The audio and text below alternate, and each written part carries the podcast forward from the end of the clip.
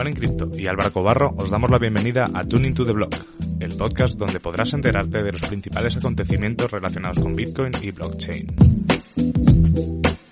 Cada viernes discutiremos las noticias más interesantes de la semana y compartiremos nuestras opiniones sobre los temas más controvertidos. Además, todas las semanas tendremos invitados especiales con los que podremos charlar, debatir y sobre todo aprender de los temas que levanten más interés al ecosistema cripto. Bueno, ¿qué tal? Hola a todos. Me supongo que ya estamos en directo y nos estáis escuchando. Eh, como veis, vuestros deseos son órdenes y preguntamos en Bitcoin que a qué hora queríais hacer esto y dijisteis a las 5. Por si acaso aún no algunos seguían a siesta en España, pues hemos empezado 20 minutos, un poquito más tarde. Y aquí conmigo está Juan. ¿Qué tal, Juan? ¿Cómo estás? Hola Álvaro, todo bien, afortunadamente ya ansioso para que llegue mañana y poder salir de la casa. ¿Tú qué vas a salir? ¿A correr a las 6 de la mañana? Yo creo que sí, aunque vamos a ver, hay que ver si, si me logro despertar tan temprano y asomarme por la ventana a ver cuánta gente hay por fuera. Si hay mucha gente, de pronto esperar y salir por la noche, pero sí definitivamente salir. Estoy cansado de tener que salir a caminatas ilegales. bueno, pues con cuidado y con, y con ojo. Eh, bueno, eh, para los que no nos conozcáis y veis un vídeo de estos por primera vez, aunque sean diferidos, ya sabéis que Juan y yo lo que hacemos es eh, directamente pues comentar noticias que nos parecen interesantes y invitaros a participar en los comentarios si lo estáis viendo en directo, incluso en diferido si queréis comentar.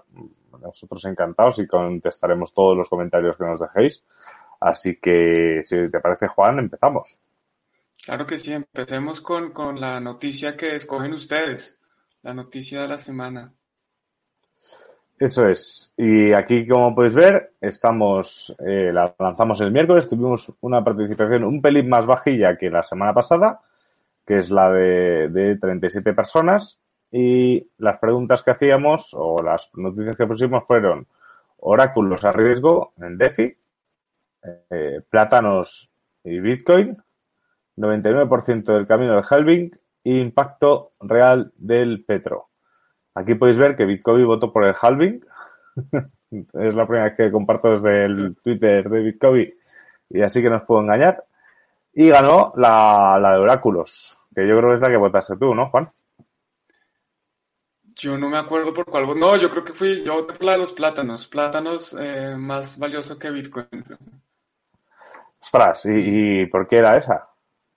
Esta porque salía, creo que Mark Cuban, que es un inversionista estadounidense, es el dueño de los Cavaliers, de no, no, no de los Cavaliers, no de los Mavericks, de los Dallas mm. Mavericks. Ajá, y eh, un equipo de básquet y salió a decir que, aunque él estuvo al principio involucrado en Bitcoin, hoy salió a decir que valían más un, unos plátanos que Bitcoin o algo así, que él invertiría más en plátanos que en Bitcoin. bueno, pues otro como McAfee, ¿no? Que, que ahora les interesa promover alguna otra cosa y, y echa mm, tonterías sobre Bitcoin. Bueno, pues es lo que es lo que hay. De acuerdo, de esos hay muchos y seguramente cada vez hay más. La gente que entra por Bitcoin y después se dejan endulzar el oído o convencer de, de otras cositas por ahí. Pues vamos a pasar a la noticia. ¿Eh? ¿Cómo? Estoy volviendo que me estoy volviendo más respetuoso, que ya no estoy diciendo palabras obscenas para referirme a proyectos que no sirven para nada. Bueno, a ver, pues eh, YouTube no nos va a dejar monetizar de todas maneras, así que así que podemos decir lo que queramos. Vamos a pasar. ¿Él? ¿Cómo?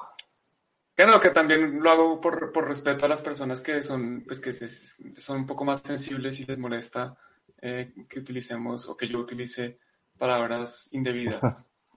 bueno, vale. No utilizaremos la palabra shitcoins en vano.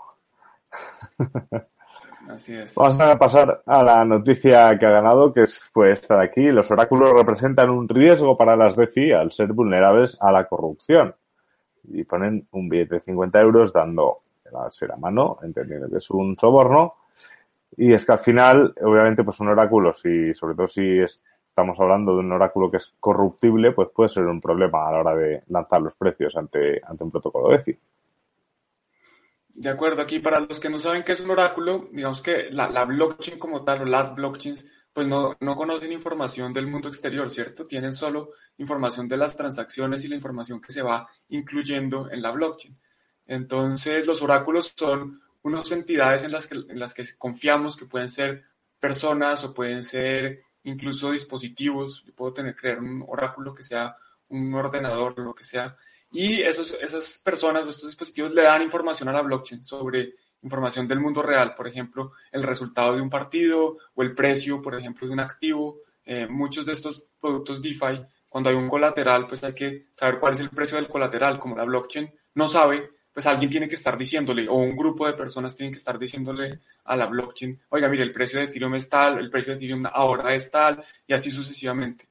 Entonces, pues a pesar de que la idea de, las blockchains y de DeFi es que sea descentralizado, por, definición DeFi es Decentralized Finance o finanzas descentralizadas, pues es verdad que los oráculos son un elemento centralizador, porque, eh, porque son personas, son, son eh, un grupo de individuos, un número conocido, un número finito de individuos que está pues precisamente compartiendo esta información. Y como dice el artículo, si estos individuos son corruptibles, si yo puedo decirle a un oráculo, oiga, mire, tome 100 euros o 200 euros o 10 mil euros para decir el precio equivocado, pues el oráculo puede decir un precio equivocado y que todo el protocolo al final se vaya para la mierda.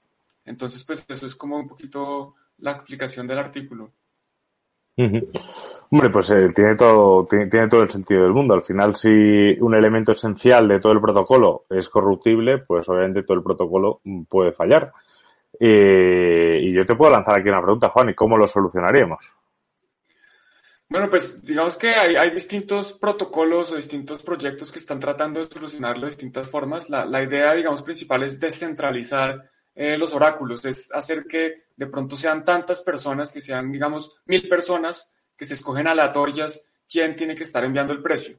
Entonces, pues eso no soluciona el problema en su totalidad, pero digamos que mitiga un poco los riesgos de corrupción. Porque si yo tengo mil oráculos que están diciendo el precio y voy a coger el promedio, pues corromper a uno, dos o tres o diez, pues no va a ser eh, un, tan significativo porque el precio final pues lo van a determinar los otros 990, ¿sí? Entonces esa es una opción. La otra es, por ejemplo, eh, crear oráculos que no dependan de una persona, o sea, crear unas pequeñas eh, entidades que no dependan de una persona. por ejemplo, con, con, temas de clima, si yo tengo un seguro del clima descentralizado, yo puedo poner un dispositivo con, Internet de las Cosas que dependiendo de la lluvia que cae, el dispositivo le envíe esa información a, la, blockchain. Y de nuevo, si yo tengo uno, pues alguien puede ir y echarle agua encima y pues es corruptible en esa medida, es, digamos, vulnerable a que yo puedo hacer eh, lluvias falsas, pero si son mil distribuidos en distintas partes, pues ya se vuelve un poco más difícil. Entonces yo creo que esa es la idea, como descentralizarlos un poco más, eh, tratar de que sean más grandes, tratar de, más grandes no, de que haya más, de que el número de, eh, oráculos sea mayor y que no siempre sean los mismos, de pronto, esa es otra forma, que, que se vayan rotando de forma aleatoria eh, para ver quién tiene que dar el precio o quién tiene que dar el resultado en cada momento y la otra forma también es penalizándolos, ¿no? Buscando a través de incentivos, a través de incentivos que si alguien da el precio mal, pues ese oráculo va, va a tener algo en stake, por ejemplo, como algo a, a riesgo, que si da mala información, pues va a perder eso que tiene a riesgo. Entonces son distintas medidas que se están buscando. Vamos a ver qué pasa. Yo creo que estamos en un proceso, digamos, esto es muy nuevo, todo esto, esta tecnología es muy nueva y yo sí tengo fe de que vamos a llegar a, a, un, a una solución viable para, de nuevo, no descentralizarlo completamente porque, como siempre decimos, la descentralización no es binaria, no es que sea descentralizado o, o completamente centralizado, sino buscar un equilibrio que, que permita mitigar los riesgos, que al final es la idea. La idea no es descentralizar porque sí, sino descentralizar con un objetivo que es lograr una solución más transparente, que no, eh, que no sea corruptible y que no sea, en este caso, pues corruptible, que es lo que dice el artículo. Sí, al, final, al, final estamos viendo que una, una, uno de los problemas es cuando existe una descentralización pequeña, no vamos a hablar de una centralización, y que al final el, el hecho de que pueda haber más oráculos o en el caso incluso de Bitcoin, más nodos o, o más mineros, estamos hablando que esa descentralización siempre va a ser mejor que una descentralización menor, por mucho que haya gente que dice que ya no hace falta que haya más mineros porque ya es suficiente, ¿no? Eh, obviamente, porque no va a ser mejor que haya más, eh, a, que, a que se quede en un número más pequeño, porque, porque es que al final, obviamente, eh, aunque haya un número grande de oráculos, si ese número grande son 100, eh, pues va a ser más fácil corromper a 100 que corromper a 1000, como es lógico. Entonces, mientras sea, mientras sea viable, pues me parece una opción más que correcta. Y Juan, nos está saludando bastante gente, porque hemos empezado un poco hoy con carrerilla y, y estaba, estaba viendo aquí en los comentarios que, bueno, que David, que nos saluda David, ¿qué tal David? Y nos da las gracias por el cambio de hora. Es una de las personas que lo veía siempre en diferido. CryptoX también nos saluda, ¿qué tal? Arraban como siempre. Iván también es un fijo aquí.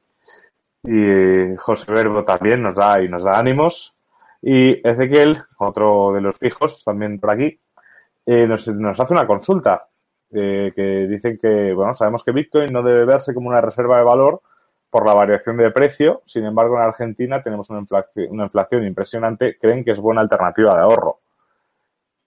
Eh, yo, sinceramente, en mi opinión, eh, si vosotros, Ezequiel, tenéis una inflación como la que tenéis y sabéis que realmente tiene más sentido, mm, tiene más sentido eh, asumir el riesgo que supone Bitcoin, eh, porque es más, es menor que lo que podían suponer los pesos en Argentina, eh, pues obviamente se, la- se puede responder solo a la pregunta. Si, el- si la variación del peso no tiene un riesgo menor que el de, que, el de Bitcoin, pues a lo mejor pues tenemos que seguir aplicando lo que decimos siempre, de, utilizarlo como medio de ahorro, pero con lo que te puedas permitir perder. Creo, vamos. De acuerdo, yo, bueno, una- una aclaración es que, eh, bueno, Ezequiel dice que sabemos que Bitcoin no debe verse como una reserva de valor. Eh, yo, yo no estoy tan de acuerdo con esa parte. Yo creo que eh, algunas personas no lo ven como reserva de valor. Yo personalmente sí lo veo como reserva de valor. Independiente de que sea, de que sea volátil, pues es una forma en que yo estoy conservando mi valor. Y más cuando yo pienso a largo plazo. Digamos que eh, yo desde siempre he sido, digamos, ahorrador. Yo em- em- empecé a entender tasas de interés, eh, yo creo que a los, cuando era muy, muy chiquito, cuando tenía literalmente por ahí 10 años.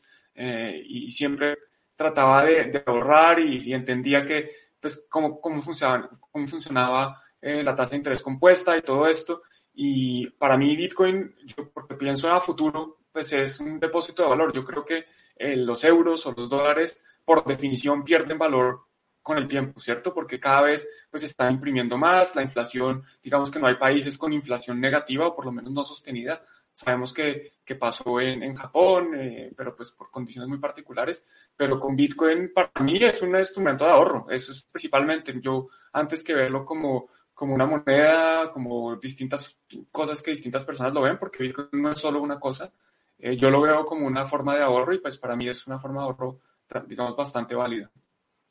Sí, sí, bueno, para mí también, ¿eh? O sea, yo es que realmente lo que voy teniendo en Bitcoin lo voy guardando y, y ahí lo, ya lo vamos teniendo. Y nos también desde Peronia Alberto Albert. ¿Qué tal, Alberto? ¿Qué- ¿Cuánto tiempo? Y Para- bueno, para vamos a Peronia- seguir. Que para los de Peronia esto es, esta hora Sí, de sí. pronto es un poco mejor porque no es tan temprano. Claro, Ok. claro, claro. Sí, esta es una buena hora realmente. En España el problema es que cuando ya estemos en una normalidad, hasta ahora a las 5 de la tarde la gente ha salido a trabajar hace dos horas y normalmente pues no está en casa. Entonces es más difícil conectar con ellos, pero bueno, es cuestión de probarlo. Si vemos, la verdad es que está teniendo, estáis viéndolo más gente en directo que normalmente a estas horas, eh, porque eh, al- al- en lo que llevamos de directo. Así que puede ser buena idea esta, Juan. Ya, ya iremos viendo, ya iremos viendo cómo, cómo lo vamos poniendo. Al final, eh, es un poco la idea es que esto es que lo veáis y cuantos más lo veáis en directo mejor porque es más fácil interactuar con vosotros. Así es. Y vamos a pasar al tweet de la semana, una sección que inauguramos la semana pasada. Eh, en este caso es un tweet que es un vídeo. Voy a intentarlo. No sé si lo vais a escuchar bien o si no, Juan, he pensado que lo puedo doblar. Se puede poner en español o en inglés por O lo sea, que menos. lo, puedo- que no, que lo que puedo hacer es decirlo Ah. yo mientras Bueno, pues puedo sí, intentarlo. Juguemos, a ver, a ver cómo. Voy a, poner, voy a ponerlo en pantalla completa, ¿vale? Y, y ahora veremos. El tweet de la semana, supongo, avisadme, ¿eh? porque yo ahora voy a dejar de veros. Se ve. Se está viendo, ¿no? Ahora esto lo estoy viendo en pantalla completa. Genial. Pues aquí este, este joven le está preguntando a Putin si eh, Rusia va a tener su propia criptomoneda y si piensa que en un futuro podría reemplazar el, dinero que hay hoy en día.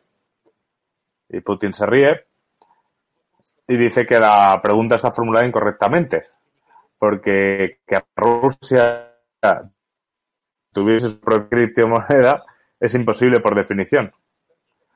Porque es imposible porque ninguna otra moneda puede tener su propia criptomoneda porque estamos hablando de criptomonedas y esto es algo que va más allá de las fronteras nacionales. A ver. Así es. Sale Vladimir Putin demostrando su conocimiento sobre las criptomonedas, que, es mayor que el de mucha gente, ¿no? Es mayor que el de eh, grandes expertos de, la industria que, se jactan de, de, conocer mucho y de tener muchos años de experiencia. Pero sí, él, él dice, mire, es que una criptomoneda, pues es ridículo pensar que un país va a emitir una criptomoneda porque no, no hace sentido. Y él lo dice que parte de la definición de criptomonedas para él es el tema de que no haya bordes, de que no haya restricciones, eh, digamos, en regionales. Y pues es ridículo pensar que un país va a hacer eso. A mí me sorprendió muchísimo, la verdad. O sea, me sorprendió muchísimo porque estos días, sobre todo, por mucha gente del ecosistema, porque realmente no hemos escuchado a ningún presidente de un país decir realmente que quieren hacer su propia criptomoneda. O sea, el, el tema de las criptomonedas y los bancos centrales lo estamos viendo de, de, gente del propio ecosistema, ¿no? España, no sé qué, Estados Unidos, no sé cuántos, eh, así todo el tiempo, ¿no? Y ver cómo Putin, además que realmente incluso hablando de Rusia, podría ser fácil que Putin dijese, sí, por supuesto, y la tendremos antes que China o, lo que sea. Y que haya salido a decir, es que no tiene sentido. O sea, Rusia no puede tener su criptomoneda porque no sería una criptomoneda, sería otra cosa. Es que es verdad, sería otra cosa. Entonces, la verdad es que, es que estaba muy bien. Eh, estaba, eh, eh, eh, preguntaba David, preguntaba a la gente si alguien lo había oído en ruso, es decir, si estaba mal traducido. Ah, pues mira, pues no lo había pensado. A lo mejor directamente están hablando del mar y los peces y alguien ha puesto y alguien ha puesto los subtítulos. Si es así, nos hemos comido el troll. Yo, yo sí oí, yo, no sé oí en ruso y él habla, él dice cripto algo. en, en, ruso criptomoneda es similar a cómo se pronuncia en español cripto, no sé qué. Entonces, por lo menos no está hablando de los peces en el mar, que, eso sí. Ah, vale. Ah, vale, pues entonces puede que sea. Yo tengo una amiga que es traductora de ruso, se lo va a pasar para, para dejarnos de, dejarnos de, especulaciones. Porque sí, la verdad es que David no lo había pensado. Buen, buen ojo. Don't trust, verify. Sí, aquí, aquí un tema que mencionas sí es que los países que pocos presidentes se han pronunciado, pero la, la directora, la presidenta del Banco Central Europeo, Christine Lagarde, sí se pronunció al respecto, sí dijo que, que porque hay demanda, eh, el Banco Central Europeo va a, está contemplando ya lanzar su propia moneda digital. Es que ese, es como el tema de, la, de pronto un poquito la diferencia ya en, más específicos es cómo se llaman, porque ahorita las, a las criptos de los países las están llamando eh, Central Bank Digital Currency, o sea, moneda digital de los bancos centrales. Que, que vean, ahí sí hace más sentido porque pues no están usando el tema, el término criptomoneda, pero de todos modos, como hemos discutido varias veces, eh, creo que la innovación no es muy grande, es más que todo eh, dónde se está llevando el registro, si lo llevan el registro los bancos comerciales, quién tiene qué, o si lo llevan los bancos centrales directamente quién tiene qué, pero pues al final yo creo que no, no cambian nada el tema de cómo es la política de emisión, a quién se lo van a dar. Por dicho, para mí pues no, no tiene mucha innovación detrás. Nos comenta, eh, cuánta gente de golpe. Nos comenta Albert que, Alberto que está bien traducido, que han dicho los usuarios que está bien traducido. Llega a Olivos, si nos da las buenas tardes. Y, y a ver, yo lo vi en ruso y decía cuadradito, cuadradito, dibujito. efectivamente, efectivamente, sí, sí, sí. Pero bueno, vamos a pasar también a una noticia. Esta vez nos vamos a de la gélida Rusia al cálido Brasil. Y es que el presidente de Brasil firma decreto para la creación de una red blockchain. Cuéntanos, Juan. Bueno, pues la noticia no dice mucho, la verdad. Eh, al parecer son varios puntos. A mí personalmente me parece interesante Eh, digamos que parte de lo que yo hago en GBA es precisamente eh, tratar de que los gobiernos se enteren de qué se trata la tecnología y que la usen para bien, digamos que la usen para mejorar los servicios eh, que nos prestan a los ciudadanos, tener servicios más, más transparentes y más eficientes, como podría ser, por ejemplo, la votación. Es peligroso, digamos que asusta sin saber qué es lo que están pretendiendo, porque hablan de identidad digital. Eh, identidad digital es un tema que puede ser, que tiene mucho potencial, pero de nuevo, eh, asusta, asusta el hecho de que me puedan rastrear y que sepan exactamente qué estoy haciendo y dónde estoy comprando y que me puedan perseguir todo. Eh, pero por otro lado, si se, si se implementa de una manera correcta, pues puede ser muy conveniente porque yo puedo empezar a demostrar eh, facultades o a demostrar propiedades mías, por ejemplo, mi edad o que tengo carnet de conducir o que tengo cualquier otro tipo de permisos sin necesidad de demostrar mi identidad como tal. Eh, con pruebas de conocimiento cero, yo puedo decir, mire, yo le paso una prueba que muestra que soy mayor de edad sin decirle en qué día nací, porque la persona que necesita verificar que soy mayor de edad no tiene por qué interesarle mi fecha o mi nombre.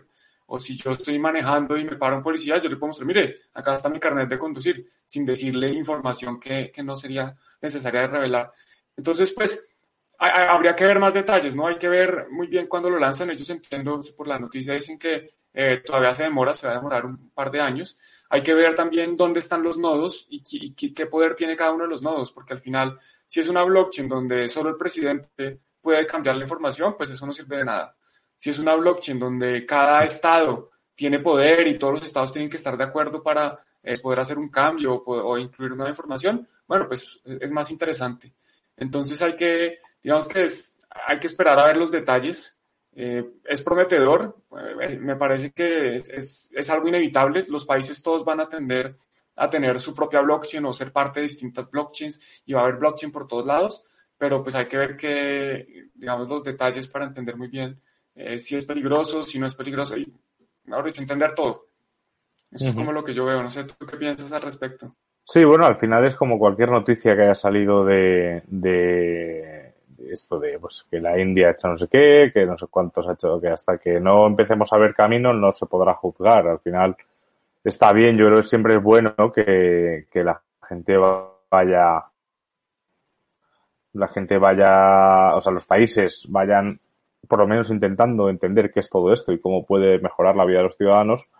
Eh, también es peligroso porque eh, una trazabilidad total de los ciudadanos puede empeorar la vida de los ciudadanos también. Entonces, estamos ahí un poco con, siempre con esa, con esa discusión, pero hasta que no empecemos a ver cosas reales que se están haciendo, eh, yo creo que es difícil juzgarlo. A mí realmente no me esperaba una cosa así desde de Bolsonaro, pero, pero bueno, siempre es un paso que, hay que aplaudir, ¿no? El que, que quieran aprender un poco de qué, de qué va.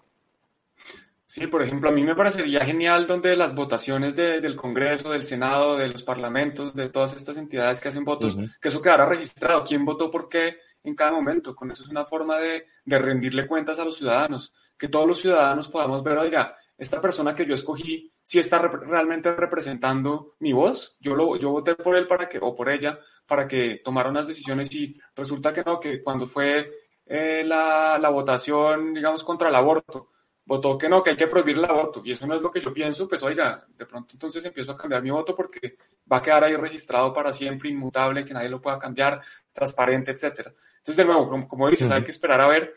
Yo me acuerdo en, en 2019, en enero del 2019, que yo empecé a dar unas capacitaciones en, en Inglaterra a los empleados del gobierno, había un artículo que decía, era, un artículo de Australia, que decía, gobierno australiano quiere eh, utilizar blockchain para centralizar toda la información. Entonces es chistoso que pensar que, que, blockchain empieza como una base de datos descentralizada o una tecnología descentralizada y la quieren usar para centralizar la información. Eh, pues muestra un poco la, eh, la falta de conocimiento de, de los distintos eh, participantes de este ecosistema. Sí, al final es, es, es, que es lo de siempre, ¿no? se van dando palabras más que tecnologías. Y, y, lo que mencionabas antes, de, que todos deberíamos saber muchas más cosas, es un poco también lo que dice Andrés Antonopoulos. Bueno, no solo lo dice él, o sea, lo ha dicho, lo ha dicho él en una de las charlas que, que, que está colgado en YouTube, que explica un poco lo que es la, la vigilancia inversa. ¿No? El, el, que ahora mismo unos pocos nos vigilan a muchos. Y eso es insostenible, sobre todo porque no nos pueden vigilar a todos y, y porque no tiene sentido. pero si fuese al revés, si, si unos muchos pudiésemos vigilar qué hacen esos pocos que hemos elegido, el saber dónde va nuestro dinero de los impuestos, el saber eh, todos los movimientos que hacen, eh, ayudaría mucho a, a, lo que es la, la, la, salud democrática, por decirlo de una, de una forma, ¿no? Es, y esto realmente con blockchain podría darse. Lo que pasa es que también, como menciona, menciona Marcelo en los comentarios, también pues puede haber ahí un puede haber un punto. Puede haber un punto. Y nos preguntaba Rubén eh, que si pensamos que si un país sacase su criptomoneda para tokenizar a los ciudadanos y fidelizar a cambio de vender tu propia de vender tu privacidad con incentivos. Pues no sé si he entendido muy bien, pero bueno, en otro comentario, eh, Ezequiel dice que, es lo que lo que puede hacer es más o menos Venezuela con el petro, o sea que más o menos sí que es cierto, eso sería una manera.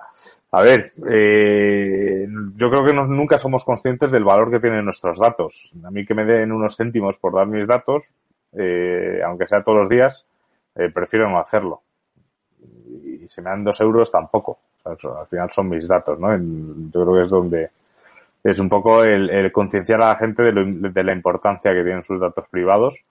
Eh, entonces, darle un valor numérico a eso creo que es muy complicado. Aunque obviamente habrá mucha gente que lo acepte. De acuerdo, incluso había una noticia esta semana de criptonoticias que la voy a buscar.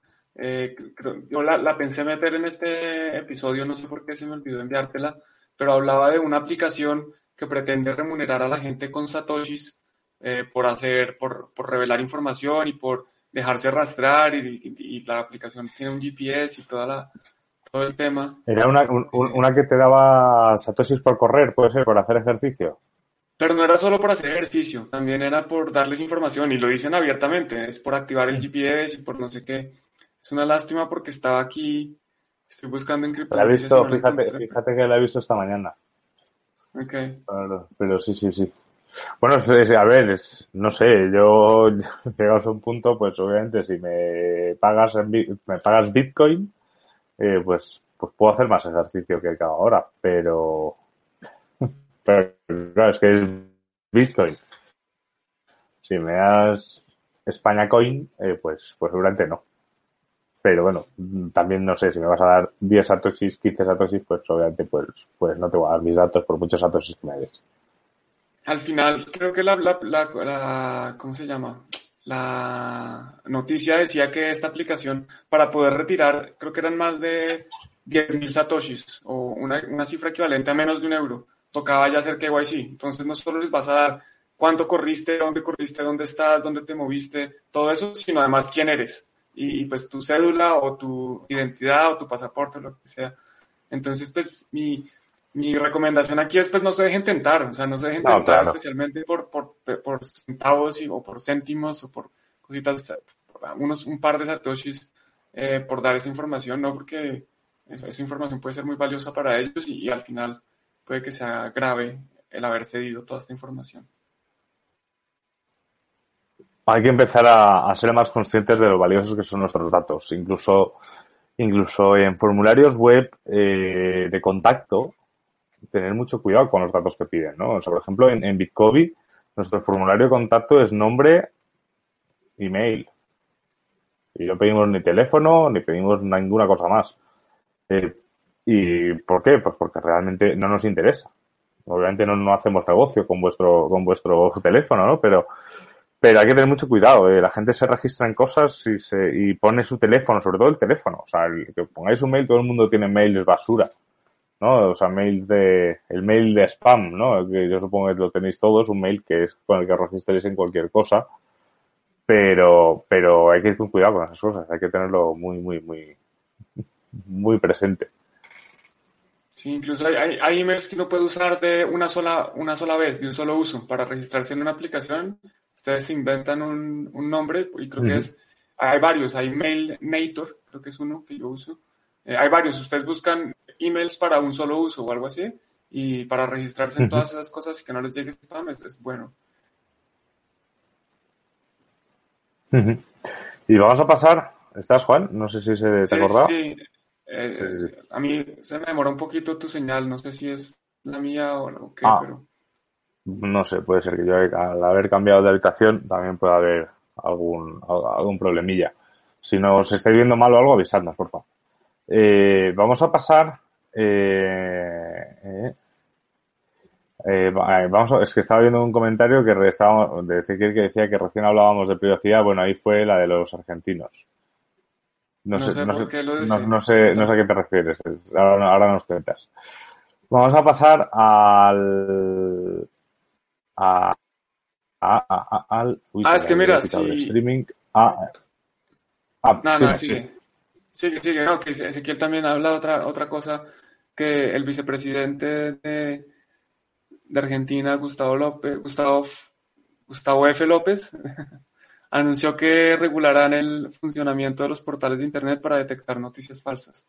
Supongo que eso es lo que, a lo que se refiere. Ah, vale, vale, se refería a eso. Pues sí, pues es otra manera. A ver, lo de las noticias falsas debería ser más un punto ciudadano que otra cosa, creo yo.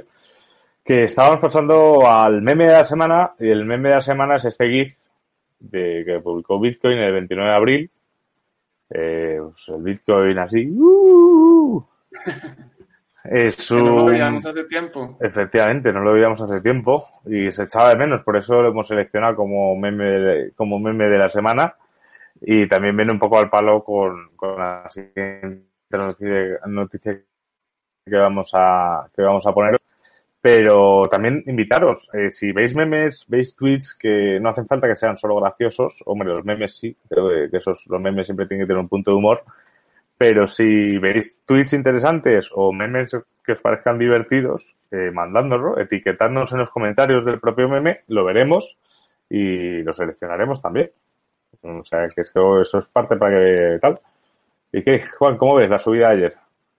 Bien, pues creo que fue ayer o. Bueno, el caso es que creo que no había una subida así de grande como desde que Xi Jinping, desde que el presidente de China salió a decir que que China iba a implementar blockchain, que China iba, a liderar la revolución blockchain. Subió eh, bastante, como, un que 14%, fueron como mil, a ver, de 7.400 a 9.400, 2.000 dólares prácticamente.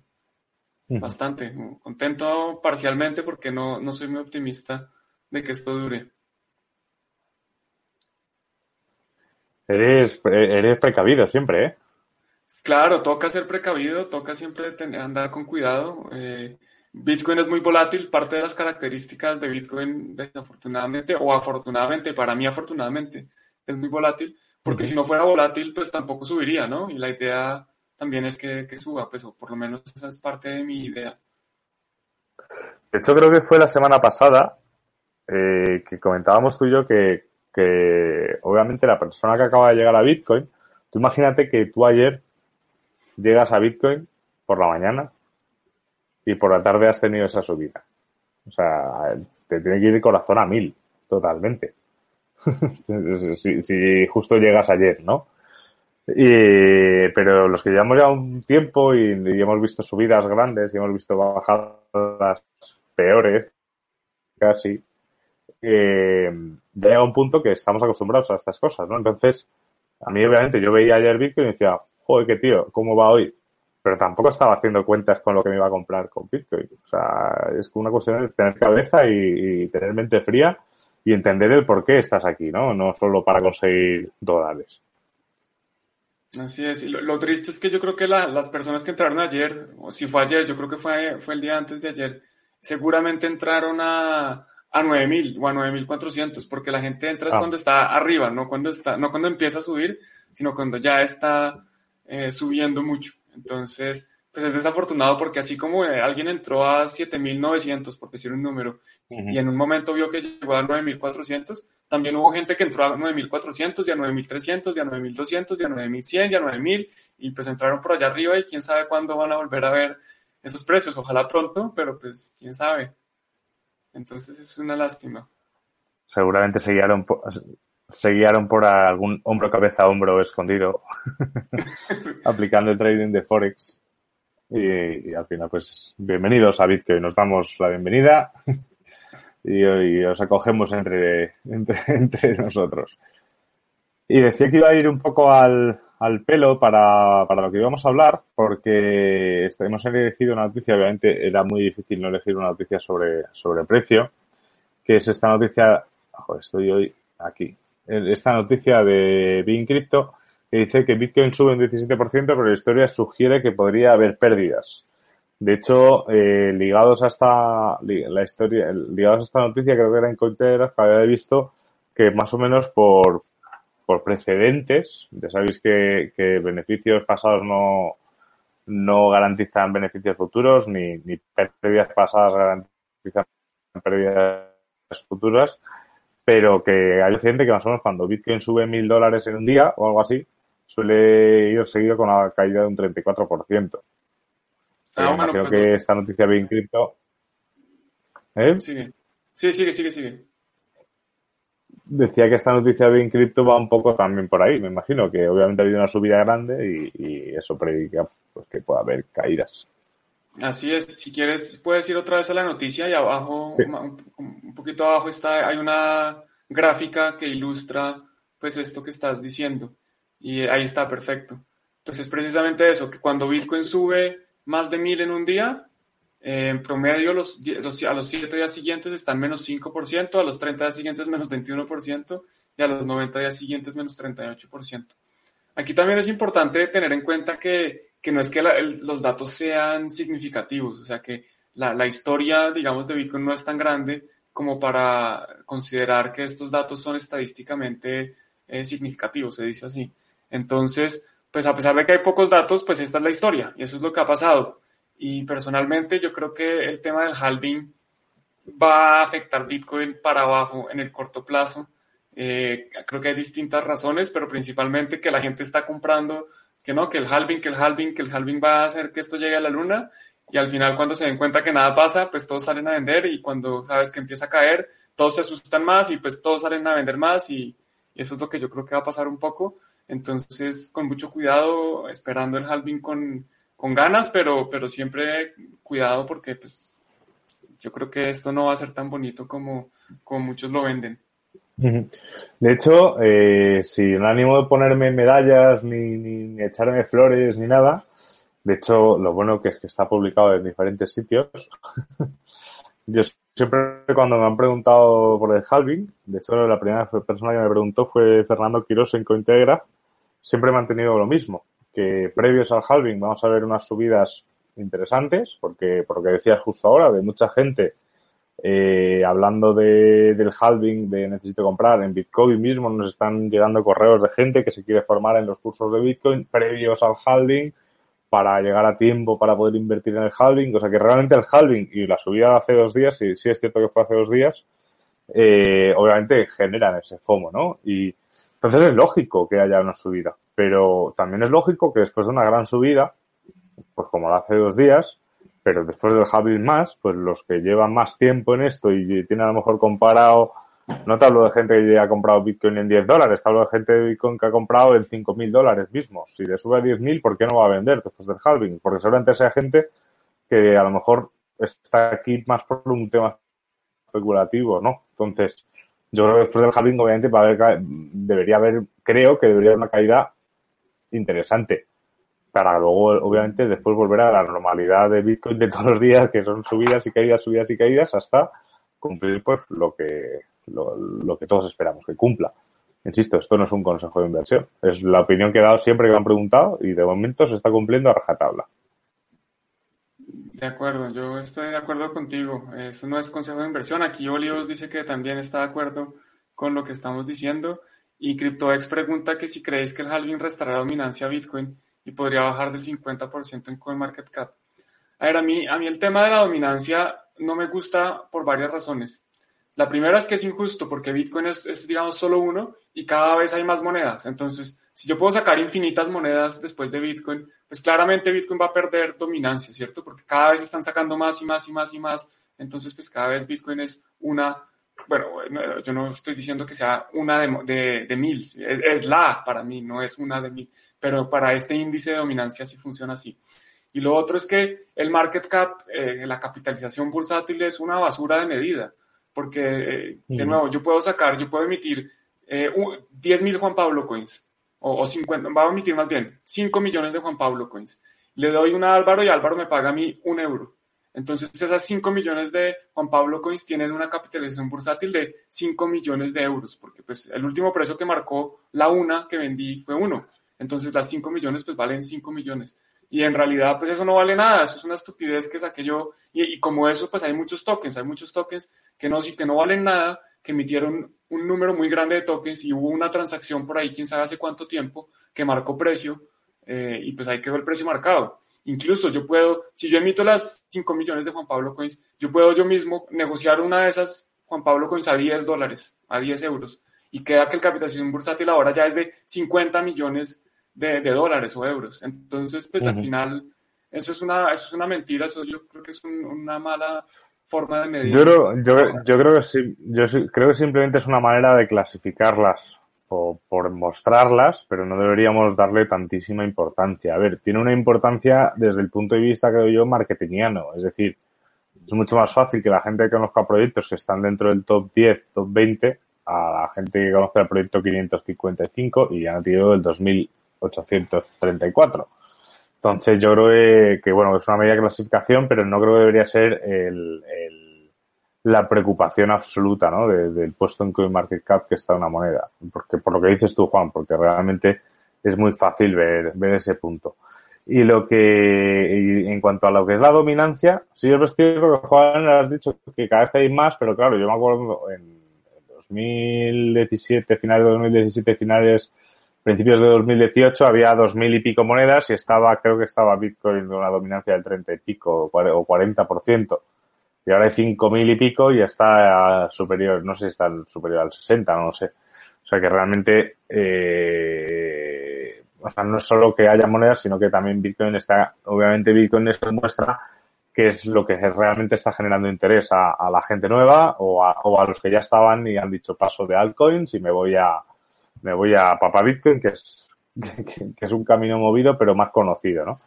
Entonces, yo sinceramente no creo que tenga nada que ver el halving con que haya una dominancia, de, con que baje una dominancia de Bitcoin en CoinMarketCap. Porque, porque no creo que la gente, o sea, no creo en la, en la anunciada durante los últimos dos años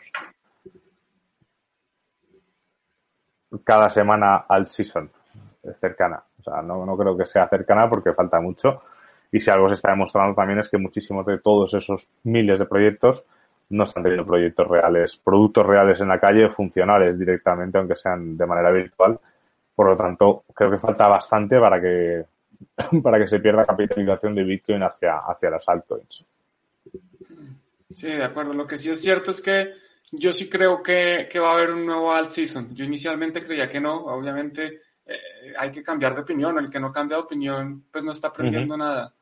Eh, ¿Por qué creo? Porque la gente, primero porque el porcentaje de gente que hoy está en la industria es menos del 1% de, de la población mundial, ¿cierto? Somos muy poquitos. Todavía, a pesar de que pensamos que somos más porque todo el tiempo estamos hablando entre, entre nosotros mismos, entonces eh, empezamos a pensar que no, es que todos los que yo conozco están en el mundo cripto, entonces todos están cripto, no, eso es mentira, no, somos muy poquitos eh, pues la gente no sabe cuando ve que hay un Bitcoin más barato, porque para ellos es eso, ellos, los que están entrando, no entienden qué es Bitcoin, Bitcoin Cash, Bitcoin SV, Ethereum, EDX, XPR, lo que sea, etcétera.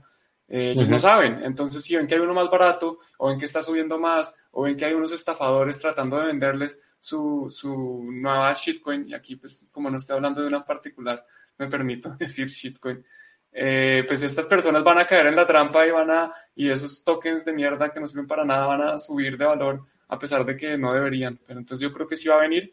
Eh, ojalá estén protegidos, estén estudiando, estén aprendiendo para saber que no hay que caer en estas trampas y que hay que ir a donde está el valor de verdad. Nos preguntaba Crypto que si Binance, Binance podría limpiar Market Cap. Hombre, Binance eh, siempre ha dejado claro que, que la compra sobre el papel de CoinMarketCap garantiza la independencia de las dos empresas. Es algo que, no podemos no podemos asegurar nosotros porque solo saben ellos. Entonces ya veremos como tal, pero yo creo que no tendría sentido para Binance intentar eh, controlar todo lo que sale en CoinMarketCap porque creo que la comunidad se daría cuenta de manera muy sencilla y sería muy negativo para ellos, creo. No es una creencia, no, o sea, no tengo ningún fundamento para creerlo. Sí, es difícil pensar qué, qué significa limpiar, porque para Binance limpiar puede significar algo distinto que para ti. Para ti limpiar puede significar quitar las criptomonedas malas o las shitcoins o, las que no sirven para nada, o sea, la mayoría. Pero para Binance, pues ellos, el negocio de ellos es que la gente vote, vaya y vote su dinero eh, tradeando, ¿cierto? Haciendo trading. Entonces, entre más oportunidades de hacer trading haya, pues para ellos mejor. Así, así el token no sirva para nada. Eh, entonces, pues, no creo que, que Binance vaya a limpiarlo. Incluso, como ahora es de Binance, pues creo que más bien lo que puede hacer es empezar a deslistar tokens que no están en Binance, que están en otros exchanges, simplemente para que la gente no le ponga atención a esos tokens y se vaya pues siempre a Binance. A mí personalmente no me gusta mucho el tema de descentralizar poderes, pero pues no hay nada que hacer, eso sí, estamos en un libre mercado y si Binance quiere comprar eh, cualquier cosa, pues, pues que lo compre y, yo, yo utilizo, yo utilizo otra, otra plataforma para suministrar pagos, eh, para, ¿de qué estoy hablando? Una plataforma para consultar precios que se llama OnChainFX, O-N-C-H-A-I-N, eh, fx.com. Sí, bueno, siempre, siempre hay alternativas. Yo no sé, yo sí que estuvimos hablando con la persona que se encarga de Binance en, España, bueno, en España, en Europa, no lo sé, y, esto fue en el grupo de Pundis que hacen de vez en cuando unos, unos Emmys, unos Emmys, no, unos AMAS, un Ask Me Anything. Ask Me Anything, eh, pues a proyectos que están relacionados con el ecosistema de Pundis, entre ellos está Binance. Entonces, y sí que se le preguntó sobre el tema y lo que decían era eso, que, a Binance le interesa más mantener la independencia de CoinMarketCap que, que acapararla, porque se estaría cargando la principal fuente de datos y de leads que, que puede obtener, que es todo eso. No sé si será verdad, pero es lo que, lo que dijeron. Ojalá, sea cierto. Personalmente lo dudo porque pues, siempre detrás de una adquisición tiene que haber un interés. Ellos no están comprándolos porque son buenas personas y quieren darle dinero a los que están vendiendo, ¿no? Pues ellos tienen su interés y pues por algo lo están haciendo. Entonces, ojalá sea cierto lo que dices. Eso es. Pues no, no lo creo. Y vamos a pasar a una noticia que me parece casi surrealista, que es la última ya, eh, más que nada porque nos estáis viendo en YouTube y YouTube eh, sigue atacando el contenido de cripto y nadie sabe por qué. Eh, siguen apareciendo canales y siguen desapareciendo canales y, el trabajo de muchos años de mucha gente. Y la verdad es que es algo que a mí no me preocupa en el sentido que el canal de Bitcoin es algo que, que ya llevamos que ya llevamos tiempo llevamos poco tiempo, ¿no? O sea, obviamente, pues llevamos nuestro trabajo, pero llevamos poco tiempo y retomarlo en otra plataforma no sería un trauma, pues, pues bueno, sería menor trauma que si le pasase a Juan y, Juan sería menor trauma que si le pasase a alguien con un millón de suscriptores, ¿no? Pero, pero no sé, es curioso. Es curioso porque lo he visto en varias plataformas. Sí, es una lástima. Yo he visto que ha pasado, cada vez más personas salen a quejarse que les han bloqueado el contenido, incluso algunos eliminado el canal. De nuevo, para mí también sería triste, pues muy, muy triste porque es, es parte de, de, mi vida los últimos años, es parte de estar aquí compartiendo. Yo no, le, yo no tengo la información de nadie, de mis usuarios, yo no guardo los emails de nadie eh, porque no me interesa, porque yo no quiero ser parte de, de ese mundo donde estamos viviendo desde la información de los demás. Entonces, pues una de las formas que yo me comunico con, con, mi comunidad, con las personas que me siguen, es el canal de YouTube. Entonces, si me llegan a bloquear mi canal, pues me, me, pondría muy triste, me lloraría, pero pues la vida sigue y nada, no pasa nada, hay que seguir adelante. Es una lástima, pero lo que pasa es eso, esos son los riesgos de la, de la centralización, que dependemos de, de una entidad que son los dueños y pues como dueños tienen derecho a hacer lo que les da la gana, ¿no? Si yo invito a mi casa a una fiesta y hay alguien que no me gusta, pues lo saco y listo, y pues eh, de malas. ¿Por qué? Porque yo no quiero. Y eso es lo que está haciendo YouTube, pues sin dar explicaciones. ¿Por qué? Pues porque no quieren. Entonces no sé cuáles sean los incentivos detrás, la motivación de, de, YouTube para hacer eso, pero pues ojalá no, no nos saquen, porque yo me pondría muy triste. No, no, esperemos que no, esperemos que no. Y de todas maneras, Juan y yo siempre estamos pendientes de más posibilidades reales y, siempre nos, nos gustará, nos gustará coger, probar cosas. A lo mejor no para hacerlo definitivamente en, plataformas nuevas, pero, pero obviamente siempre, siempre hay que probar estas cosas porque de la misma manera que murió MySpace puede terminar muriendo YouTube, ¿no? Y decía Olivos que sí, que censura pura y dura. Bueno, sí, al final habrá que ver el algoritmo y lo que está penalizando, ¿no? También eh, está penalizando contenido sin tener, sin tener nada que ver con cripto, simplemente porque tenía a lo mejor algún comentario eh, infantil por temas de protección hacia los pedofilos, pero que eran vídeos que no tenían nada que ver con pedofilia. Simplemente eran, eran, pues no sé, habían cumplido X condiciones de, de algoritmo y se les iba. Entonces, el problema de YouTube es que no no hay alguien detrás en el soporte, por así decirlo. Se basa todo en el algoritmo, en los algoritmos que tiene y, vete tú a explicarle al algoritmo que lo que ha hecho no tiene sentido, ¿no? Es, para mí ese es el mayor problema de YouTube. Sí, ahí, dice Ezequiel que será usar otras plataformas como Library, o no sé cómo se pronuncia eso, LBRY. Yo lo instalé, empecé a utilizarlo, monté creo que uno o dos videos, pero la verdad es que también es una pereza uno tener que gastar tanto tiempo del día en, poner el mismo video en distintas plataformas. Yo no tengo un community manager o alguien que me ayude con redes sociales y pues redes sociales es solo parte de mi trabajo. Eh, yo tengo otras, muchas otras cosas que hacer. Entonces, ponerme a montar el video en YouTube y después en la página web y después en Twitter y Facebook y LinkedIn ya es un trabajo. Y después tener que volver a montarlo en otra plataforma, eso es un, yo, le, yo lo llamo un gallo. Entonces, Mientras YouTube no me bloquee, ahí seguiré compartiendo contenido. Día que me bloqueen, miro a ver qué hago. Y bueno, como decía Álvaro, pues tenemos, por ejemplo, lo de Tunito de Blog, ahí está en la pantalla, que es un podcast donde nos están oyendo en este momento. Eh, para que pues, sigan este, esta otra forma de contenido. Tenemos los eventos físicos eh, con GBA, con un meetup de security tokens. Eh, seguramente vamos a seguir moviéndonos en el mundo real porque pues, es parte de esas interacciones que queremos crear, seguir compartiendo con la mayor cantidad posible, posible de personas sobre esta tecnología que tanto nos apasiona. Y bueno, pues seguiremos buscando y, compartiendo con ustedes como sea. Así no, YouTube no nos va a parar. No, efectivamente que siempre va a haber, siempre va a haber, eh, siempre va a haber eh, alternativas a, YouTube. De momento esperemos que no. A mí me gusta YouTube como plataforma de difusión, sobre todo porque es donde está el público. O sea, no por los valores que tenga la plataforma en sí, pero sí que, claro, pero bueno, está Twitch, está, hay muchas cosas que se pueden hacer, entonces no os preocupéis que si nos pasa algo, os sabréis dónde encontrarnos, de hecho podéis hacerlo en bitcoin.com, en en arroba bitcoin, arroba juanencrypto, arroba cobarro, en arroba tuneblog, por supuesto, los que nos estáis escuchando vía podcast. Y por mi parte es todo, Juan. Darte las gracias, estar una semana más en un, en un horario distinto por lo menos la gente que lo ha visto ha estado bastante participativa, cosa que aplaudo. Y, nada, y nos escuchamos el lunes que viene con un nuevo programa en de, de Tunelblog. Claro que sí, Álvaro. Muchas gracias a ti y también a, de nuevo a todos los que estuvieron aquí presentes el día de hoy, escuchándonos o viéndonos en vivo. Un abrazo y nos vemos la próxima semana. No olvidéis suscribiros, eh, darle like y comentar y compartir con todos vuestros amigos y amigas. Y nos vemos en Telegram todos los días y nada, la próxima semana nos volvemos a ver.